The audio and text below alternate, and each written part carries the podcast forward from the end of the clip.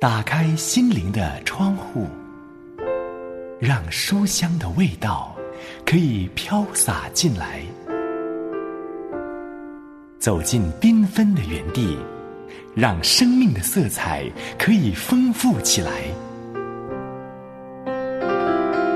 欢迎收听《书香园地》。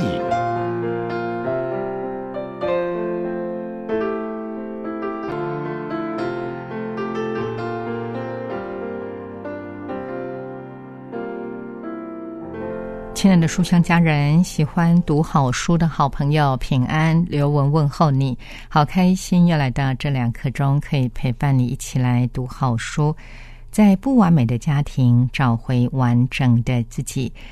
如果你觉得自己的家庭是十分完美的，那实在是一件非常幸福的事情啊！大部分的家庭都没有办法是很完美的，因为。毕竟呢，我们都不是完美的人。刘文身为母亲之后呢，更是发现呢，身为父母并不容易。所以很多时候，我们是需要在主里面彼此饶恕的。今天我们会继续看到这一本《回家学饶恕》，在不完美的家庭找回完整的自己，在爱中成长，是每一个人的期望。建立健康的家庭是每对夫妻的期许，但是现实的家庭生活却像生锈的门，嘎吱作响，总有些不对劲。你简直和你爸没两样，我怎么会复制出我小时候努力想逃离的家庭呢？为什么在人前的我总要戴上面具才有安全感呢？这本书的作者以其心理辅导多年的经验指出，许多我们以为个人的问题，其实都可以在原生家庭找到端倪。原生家庭不只是我们成为今日之我，更可能影响到我们自己所建立的家庭。我们要走一条不容易的回家路。沿途可能尽是埋藏已久的伤害、费力掩饰的家丑、心照不宣的家庭秘密，或是全家努力编织的家庭神话。随之而来的愤怒、否认、忘却、怪罪等种种情绪，一一的得到正视与疏导。而作者提出的唯一方法就是饶恕。饶恕不是便宜对方，而是为了自己的好处。饶恕的能力也不是出于自己。而是神仙饶恕了我们，饶恕的过程从认清伤害和情绪，理性表达，设定界限，到最后愿意完全释怀，绝对不是一蹴可及的。虽然一路颠簸难行，但可贵的是，不论我们来自什么家庭，都能够得到重生。拥抱你自己，原谅你家人，是饶恕所结出最美的果实。今天我们会继续看到第二部《饶恕的自由》第六章“释放别人，释放自己”最后一个部分。读这一本书之前，先来读一篇领袖短文，仍然是选自于道生出版社出版，由魏斯洛夫所写，朱文瑞所翻译的《歇一歇》。今天为你选出的这一篇主题是“不随波逐流”。经文在。希伯来书第二章第一节，手边有圣经的书香家人，请先翻开到新约圣经希伯来书第二章第一节，一起来读这一本歇一歇。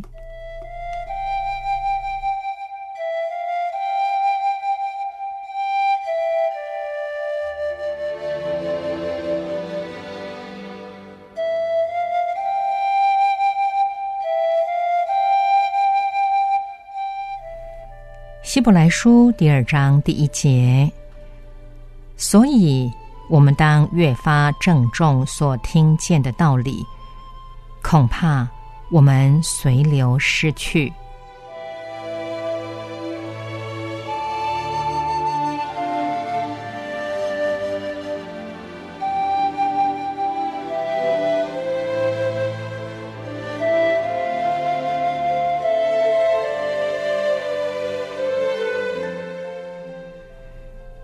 随波逐流，随浪漂流，本身不必费什么力气。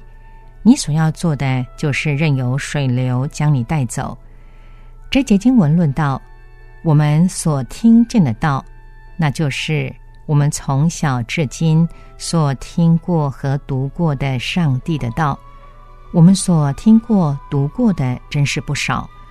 如果我们不郑重我们所听过、读过的上帝的道，那么上帝的道对我们并没有什么好处，反而有一天可能要控告我们、定我们的罪。人生的洪流十分强大有力，它可能将我们带离上帝，离开所听的道。我们很容易被潮流带走。因此，我们必须要站立的稳，否则急流就会将我们冲走。要站立的稳，就是要站在所听见的上帝的道里面，相信主的道，并按主的道而生活，让上帝在圣经中的信息成为我们生活的坚固根基，可以在急流中屹立不摇。当越发郑重所听见的道理，恐怕我们随流逝去。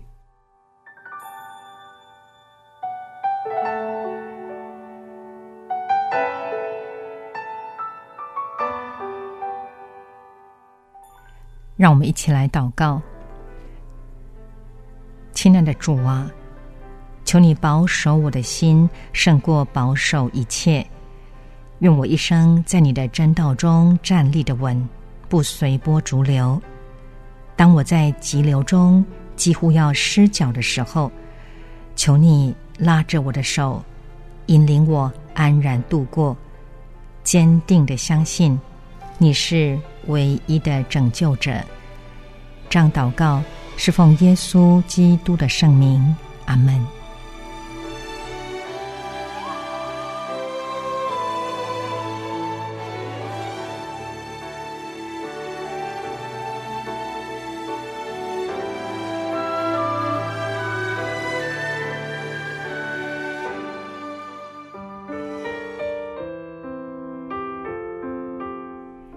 您现在正收听的是由良友电台制作的《书香园地》节目，我是刘雯，和你一起读的这一本书是由道生出版社出版的《歇一歇》。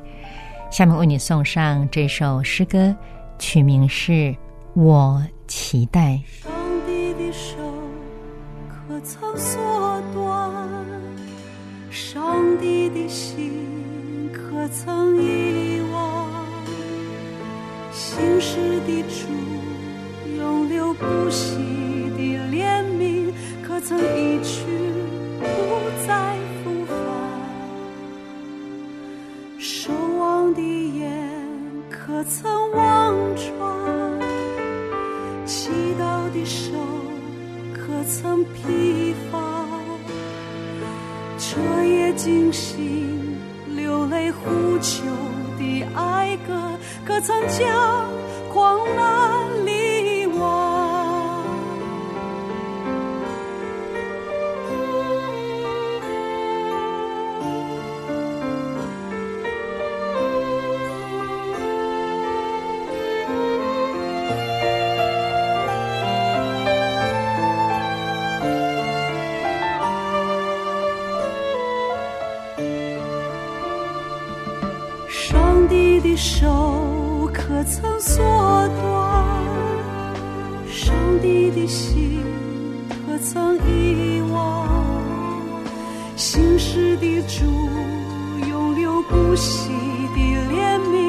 可曾一去不再复返？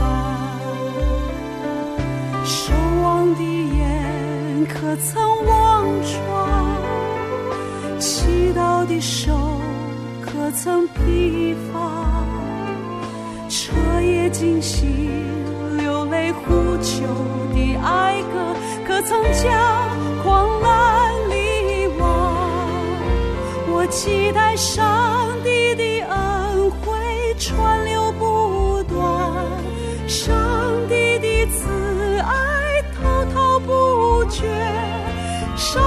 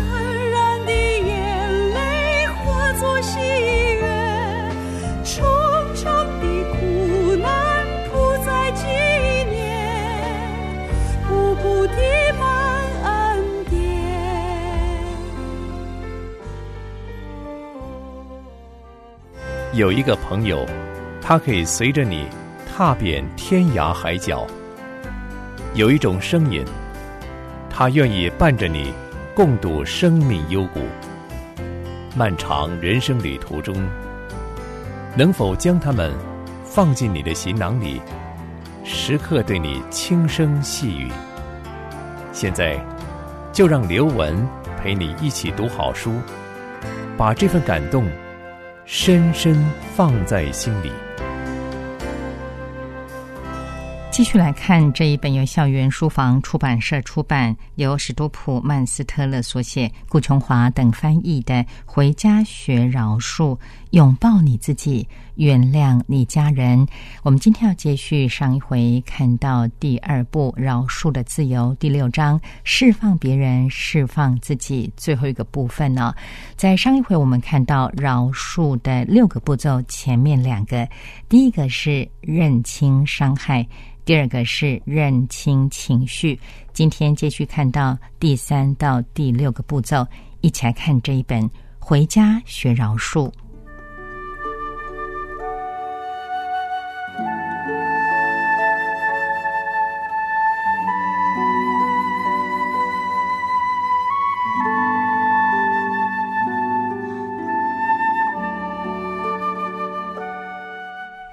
第三个步骤是。表达出你受伤的愤怒的情绪，我们特别将这个步骤独立出来，因为很重要。单单认清情绪还不足够，我们需要表达出来，尤其是愤怒的情绪。若是你中了毒，光是晓得这件事情，甚至知道中了哪一种毒都还不够，重要的是你要将这些毒素排出来。这正是表达这个词的含义，它意味着将一些东西推挤出来，就像挤柠檬汁一般，把具有破坏性的情绪表达出来十分重要。因为把这些情绪逐出我们的系统之外，我们才不会再遭受毒害。在表达情绪上有几种具体的方法可行，其中一种是与一个可信任的朋友。讲出你的情绪，但是必须慎选一个愿意聆听却不会追根究底的朋友。另一种方式是用纸写出来，拿一张纸，以今天我感觉如何作为起头，接着把你的感受尽可能详尽的表达出来。在写的过程中，不要更正或重写，因这样做的目的不是创作。而是要把你的情绪发泄出来。在完成之后，可以与一位朋友分享你写的内容。有些人发现，写在纸上之后，他们比较容易与别人谈论这一类敏感的话题。另一个变通的方法是写信给曾伤害你的人，将事情的经过和你的感受陈述出来。我认识一个人，写信给他去世的父亲，他将他感受到的失望和伤害倾泻而出。在写的过程中，他才逐渐明白，原来对父亲在他最需要父爱时离弃他，令他感到愤怒和失望。写这封信帮助他整理思绪，也认清自己的感受。有些人写了一系列这一类的信，针对每一个过去伤害他的人。请记住，最重要的是，你绝对不可以真的将这些信寄给收信人。这不是写这些信的本意。从报复当中，我们得不着什么。写这些信的主要目的是要帮助我们。厘清自己的感受和情绪。有时我们确实感觉有需要写信给当事人，但在此之前，要先将信的内容重新修订，并且放在抽屉中一段时间，直到我们清楚寄这封信的目的之后，才将它寄出。如果你不喜欢写信，你可以对着一张空椅子说话。想象对方就坐在那张椅子上，告诉他你的记忆与感受。有些人觉得交换位置坐，想象或实际坐到对方的位置上，试图了解对方可能有的反应与举动，也十分有帮助。像一张空椅子说话，就好比自言自语一般，似乎有点荒谬，但事实上，对自己说话是表达感受相当重要的层面。其实，我们每个人都经常自言自语，不断的在脑海中进行独白。将独白写明出来，可以帮助我们了解自己的内在到底是怎么一回事儿。当我们长时间重复听一件事，久而久之就会信以为真。若是我们经常对自己说负面的话，比如说“我真是太笨了”，这个重复的句子。就会对我们造成不利的影响。相反的，健康的自我对话可以帮助我们改进与成长。健康自我对话的原则十分简单：说出正面积极的语句，使用现在时态，强调你正努力发展的价值观、态度和自我形象。不要说些遥不可及的理想，只要肯定既有的事实，譬如说。因为神爱我、接纳我，所以我是有价值的人。我正努力饶恕我的父母，从过去的伤害中走出来。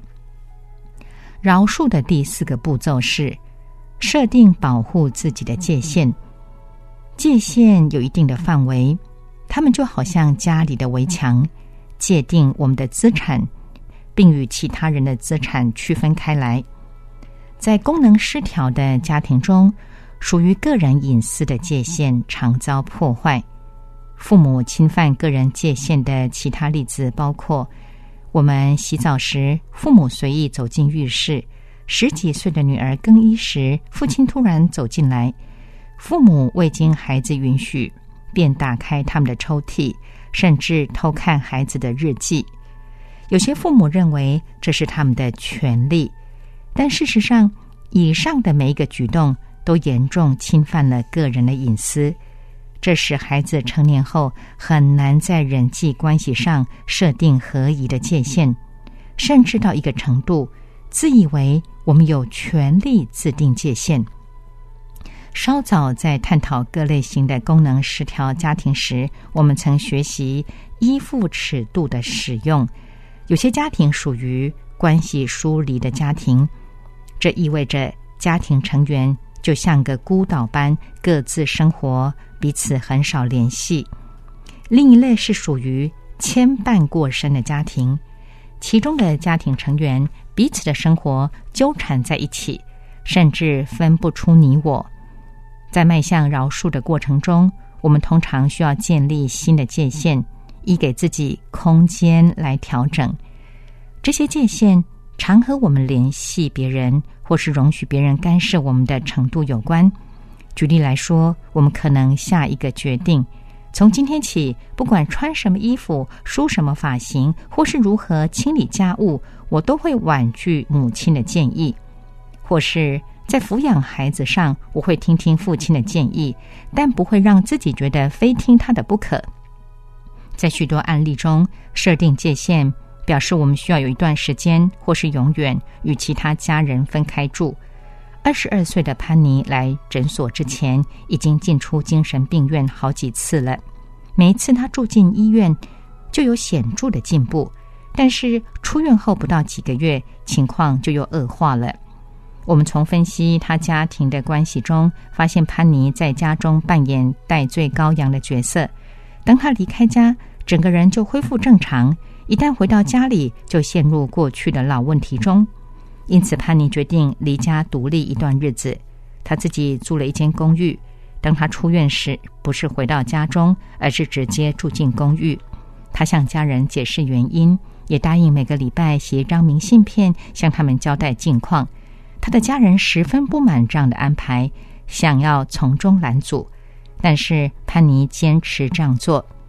三个月之后，潘妮觉得自己有能力重新与家人联系了。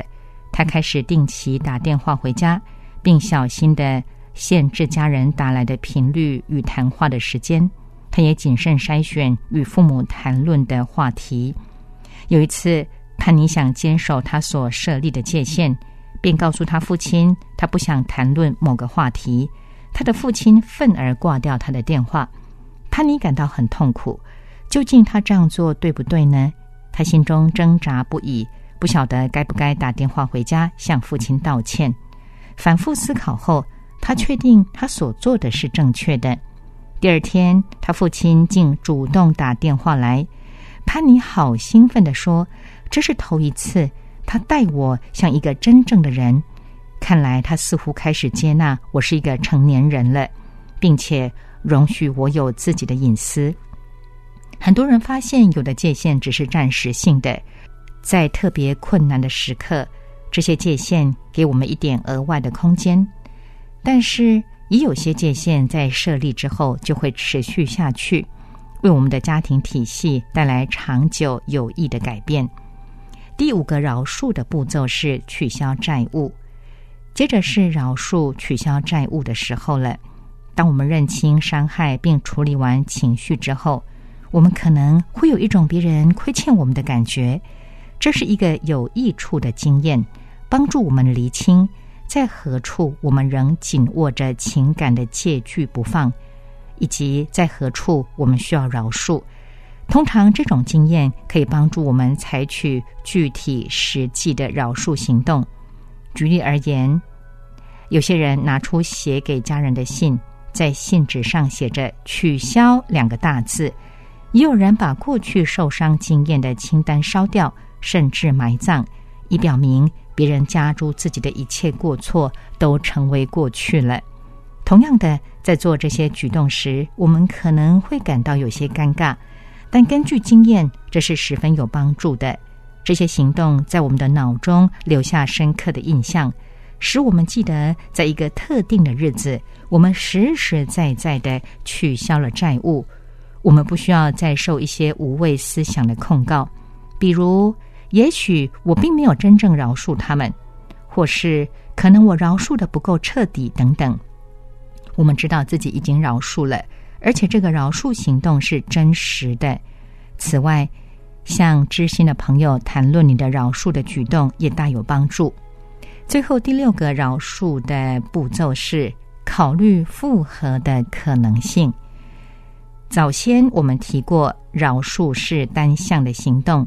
即使没有对方的合作，或甚至对方不晓得有这回事儿，我们仍然能够完成。复合却不然。若是两个失和的人想要言归于好，必定要双方一起面对。我想与你和好，但是假如你拒绝，我就只能等待，期望有一天你能回心转意。之后我们会再仔细的谈论复合这个话题。现在我们只需记得，若是真能达到复合，那将是饶恕所产生最理想的结果，但却不是必然的结果。请注意，饶恕的过程中有六个有效的步骤，我们再复习一次：第一是认清伤害，第二是认清情绪，第三是表达出你受伤与愤怒的情绪，第四是设定保护自己的界限，第五是取消债务，第六是考虑复合的可能性。饶恕是一个过程。引领我们赦免所有曾经伤害我们的人，也包括我们自己在内。他也引导我们向我们所得罪的人寻求饶恕。若是出于真心的饶恕，我们将乐见它向着两方面移动：从对方朝向我们，从我们朝向对方。饶恕是从过去的阴影中得自由的关键。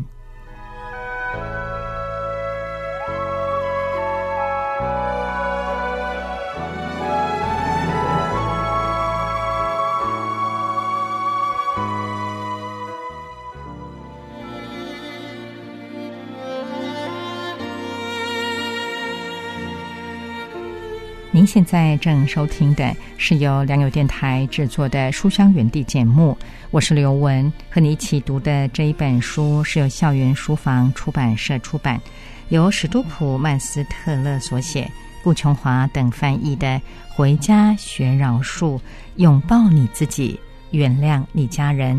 来听这首赞美之泉的《医治我》。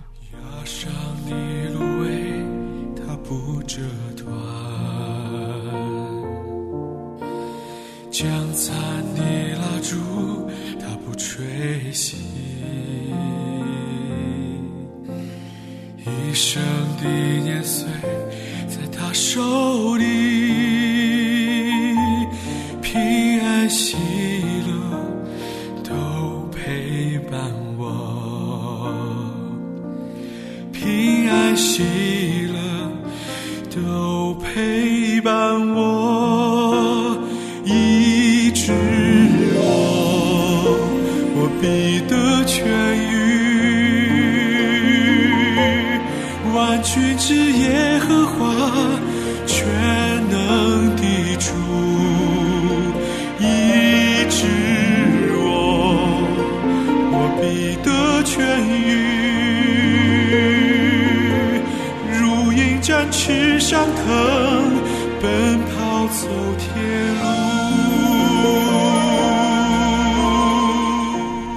我们今天从《回家学饶恕》这一本书中看完了第六章“释放别人，释放自己”。在下一回的陪你读书栏目会进到第七章“饶恕、忘却、否认、接纳”，不要错过了。来到节目尾声，要和你说再会喽！再次邀请书香家人，若是听完节目之后有任何的感想，或者是有需要留文为你祷告的事项，都非常非常欢迎你写信来给我。来信，请你寄到书香园地的专属电邮信箱，汉语拼音书香 at 良友点 net。我们下回节目时间再会，愿神赐福保护你，拜拜。